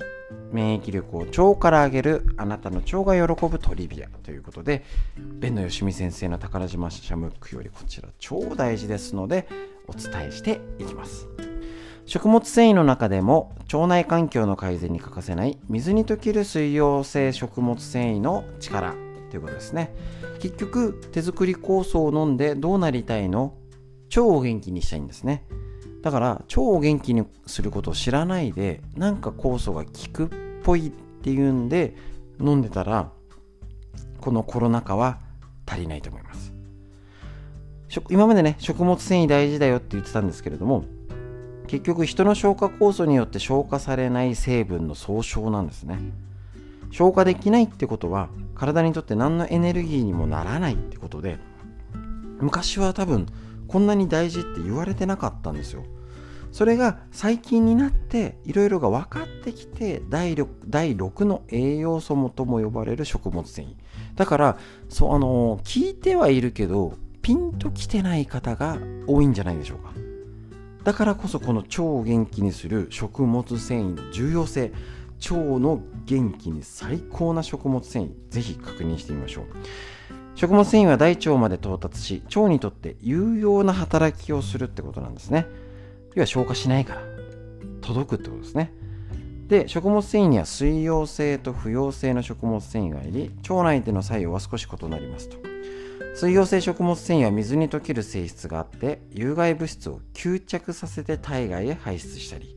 排泄を促進する効果で有害物質の体内滞在時間を短くしたりします。さらに糖質の吸収を緩やかにする。コレステロールの吸収を抑制するなどの作用があるってこと。また不溶性食物繊維は水に溶けないので不溶性水に溶けないから水分を吸収して便の傘を増すことで腸壁を刺激し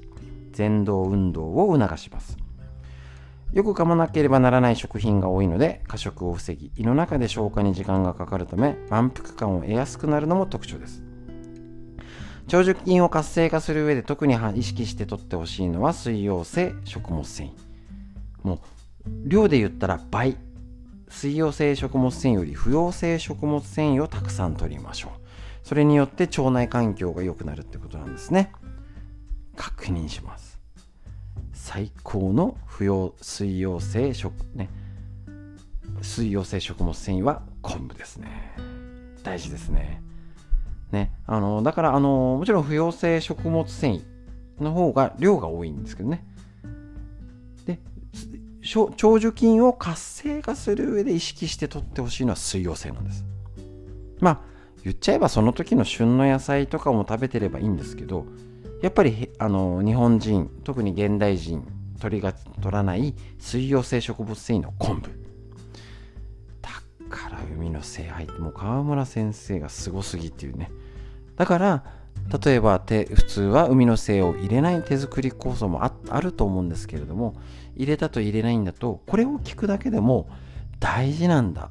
もあるし昆布そのもののフコイダンっていうのががんを抑制するし血圧も下げるしアレルギーも抑制する。ってことを考えて人間ね海の成分でできてる。ことを考えたらあ全体を体を良くしてくれるのはその旬のものその土地のもの植物だったり、ね、陸上の植物海の植物なんだっていう全体を捉えた川村先生の考え方が素晴らしいってことになります。なので昆布海藻類日頃も取るように心がけましょう。手作り酵素のああだから海のせいいいんだ。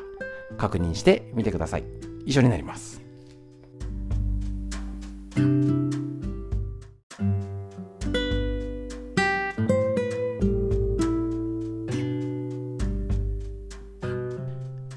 続いてこちら、ウイルスに負けない腸を元気にする新常識。免疫力を腸から上げる、あなたの腸が喜ぶ45のトリビア。ということでですね、こちこちらをですね、勉強になりますのでね、やっていきましょう。で、えっ、ー、と、前回ですね、昨日、日本人の腸の健康を古くから守ってきた海藻の食物繊維。もうね、海の精がいいわけなんですね。はい。で、こちら、えっ、ー、と、実際に、えーと、確認する3つの理由。ね、海藻が日本人の食生活に重要なファクターであるのがその1。海海藻類は水溶性食物繊維を多く含み、鉄分、亜鉛、ビタミン類、葉酸など日常生活で不足しがちなミネラルが豊富。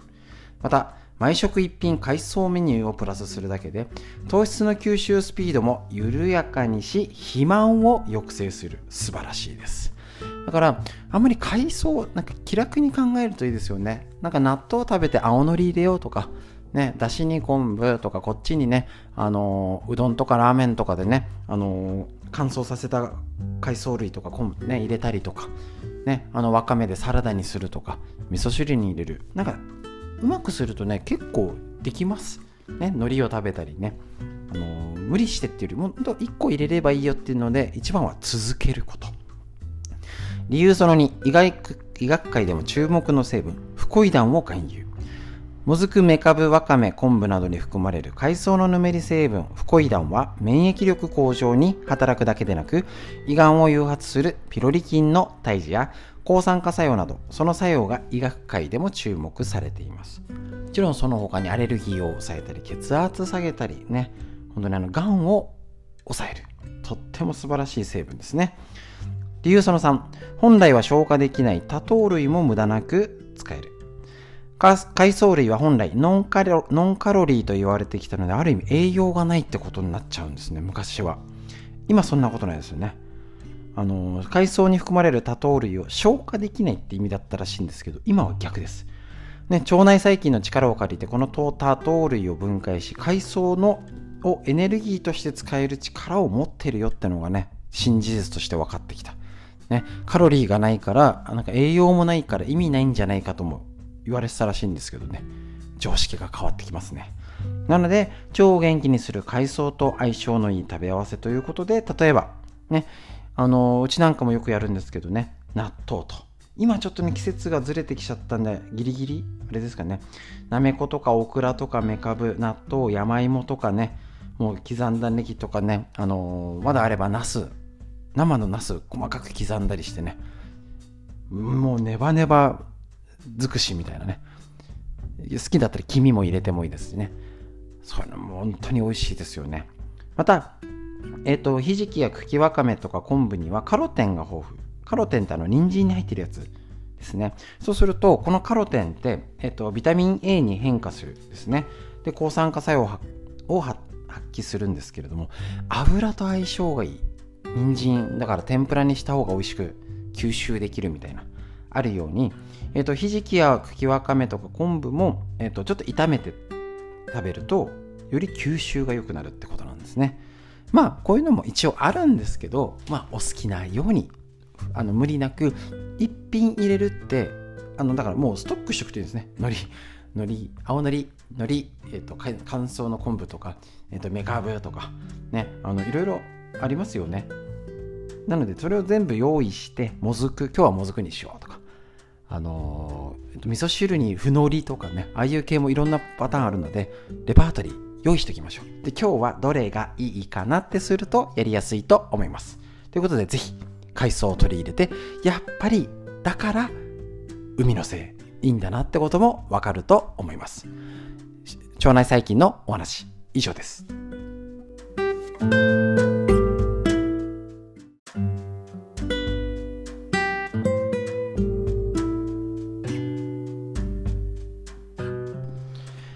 えっ、ー、と、こちら、続いて参考本、ウイルスに負けない腸を元気にする新常識。免疫力を腸から上げるあなたの腸が喜ぶトリビアということでご紹介しております。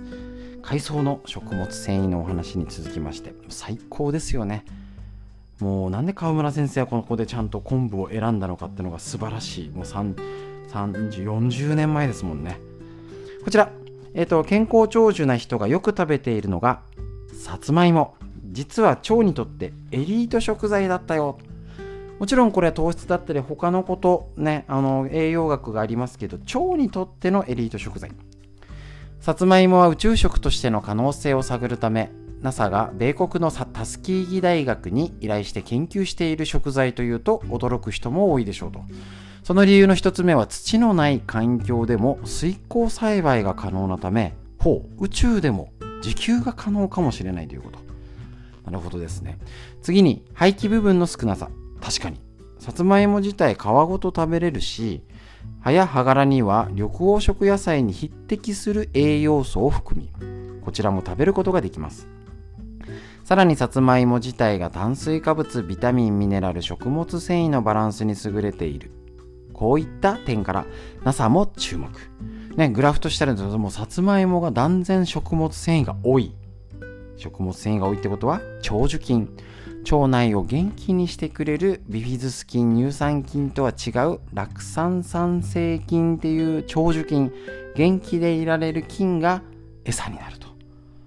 いうことだしですね。で腸を掃除に掃除してくれるですね。で加熱すると食物繊維が増えるという特性を持ってるからねいやいいんですね。蒸してねさつまいも。いいんですね。このね、腸内改善改善効果っていうのはもう実験でも、えっと、便秘を改善するよ。で、食物繊維以外にも、あのー、なんかさつまいもを輪切りにした時に白くにじみ出るネバネバって見たことありますでしょうか？こちらはヤラピンといってヤラピン。カタカナ。なんか横文字だとわかんなくなっちゃいますよね。便を柔らかくして便通を促す効果がある。で、火に通すと見えなくなるんですけど、成分はそのまんま。ってことですので加熱しても食物繊維このヤラピンが豊富なさつまいも。いいですね。これからぜひ食べてください。さつまいもの味噌汁なんかいいですよね。なのでこういう身近な食材があこんなに腸がいいんだって知って食べると元気になります。ぜひぜひ体にとって、ね、腸を元気にする手作り酵素の秋の材料にもなりますし日頃の食べるってことでもぜひプラスアルファでさつまいも。やってみましょう。腸に元気な話以上です。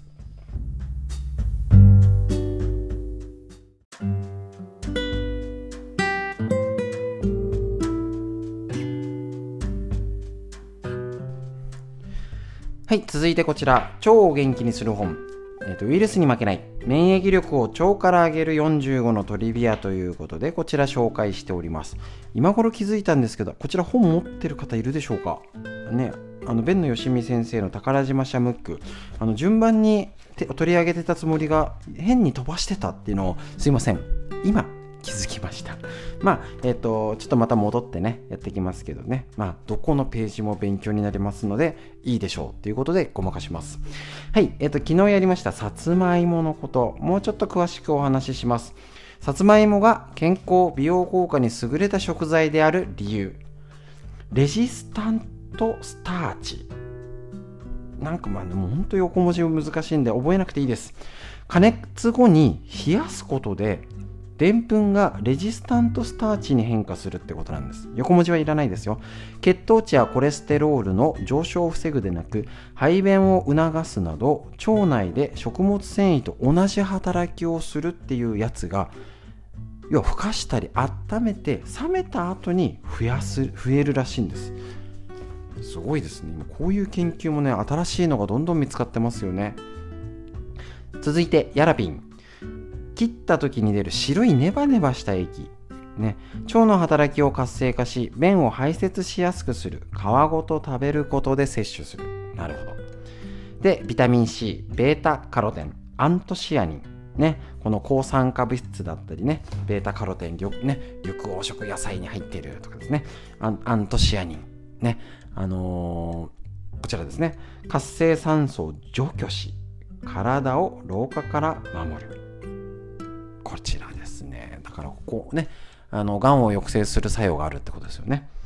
で、えっと、こちら紹介してるのは簡単蒸しさつまいもを混ぜるだけの超スッキリメニューってあるんですけど、ね、こちらレンジでチンする。こなんかこすみません、このやり方はね、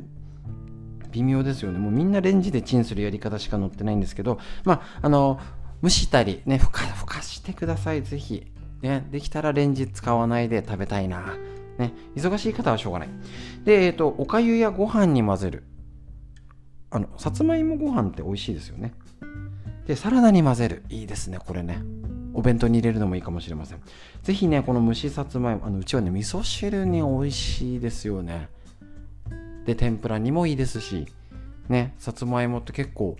あのー、とにかくいろいろ使えて美味しいですよね。なので、この腸にいいエリート食材ね、腸が元気な健康長寿な方は、ね、よく食べてるさつまいも。これね、まあ、糖質の問題とか他のもあるんで、あの、いろいろ考え方あるんですけど、これから、もう1週間に1回は使いましょう。さつまいも。ぜひ家族で食べてみてください。さつまいもがいいんだっていうっていう情報もぜひお友達に教えてあげてください。以上になります。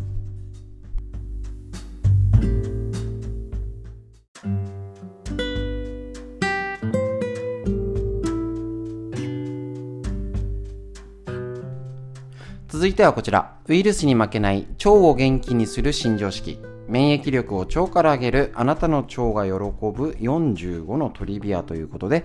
弁野よしみ先生監修の宝島社ムックより出てるこちらの本からご紹介しております。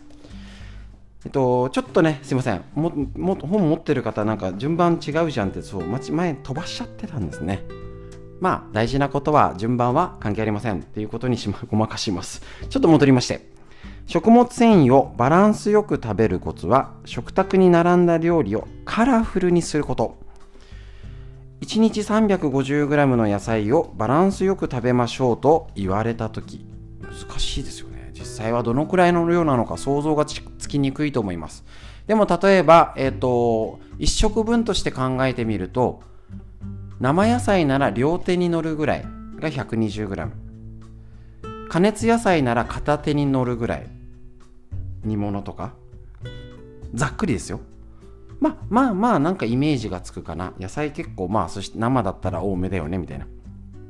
野菜は 100g あたりのカロテンの量を基準に緑黄色野菜と単色野菜に分けられているんですけどバランスよくっていうとまあ逆によくわかんないからなんかカラフルにしとけばいいってことなんですね。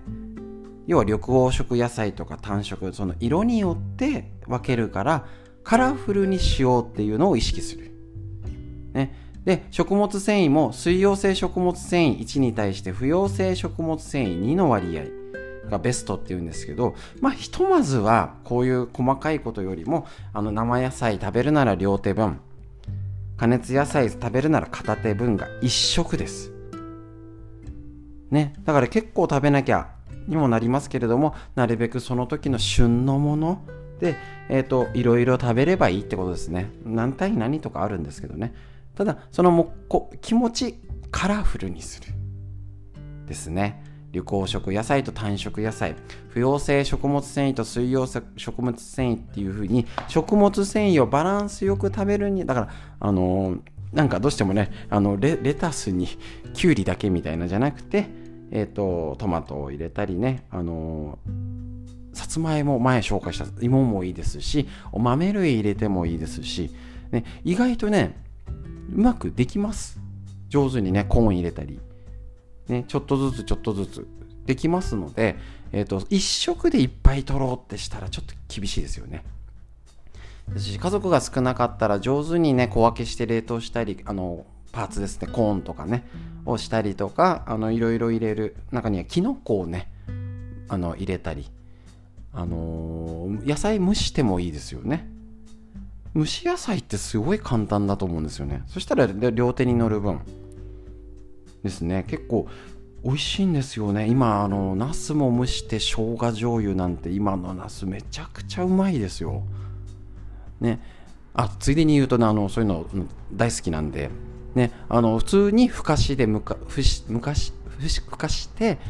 えっ、ー、となナスだったりピーマンだったり人参食べても美味しいですしあのちょっとねあのー、焼き加減があれですけど少し皮を縦に、あのピューラーでピーッと線つけて、えっ、とトースターで焼いてで、ね、あの裂いて生姜醤油。めちゃくちゃうまいです、ね、そういう風に楽しみながらねなんかこうしなきゃとか生野菜でなんかレレタス取らなきゃっていうよりは上手にこれからの旬なものとかふかしたり焼いたりね、加熱食品も上手に混ぜて食べるようにしてみましょう。とってもねあの無理なく楽しめます。ね玉ねぎも使ったりとか今日はピーマン入れようかな。これからだったら葉物野菜も入れようかな。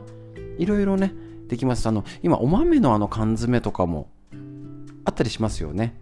であの上手にあの食物繊維だからわかめも入れたサラダに海藻系の今日はサラダにしようかな。とかきのこをちょっとあのバター醤油でねちょっと炒めてサラダにのっける。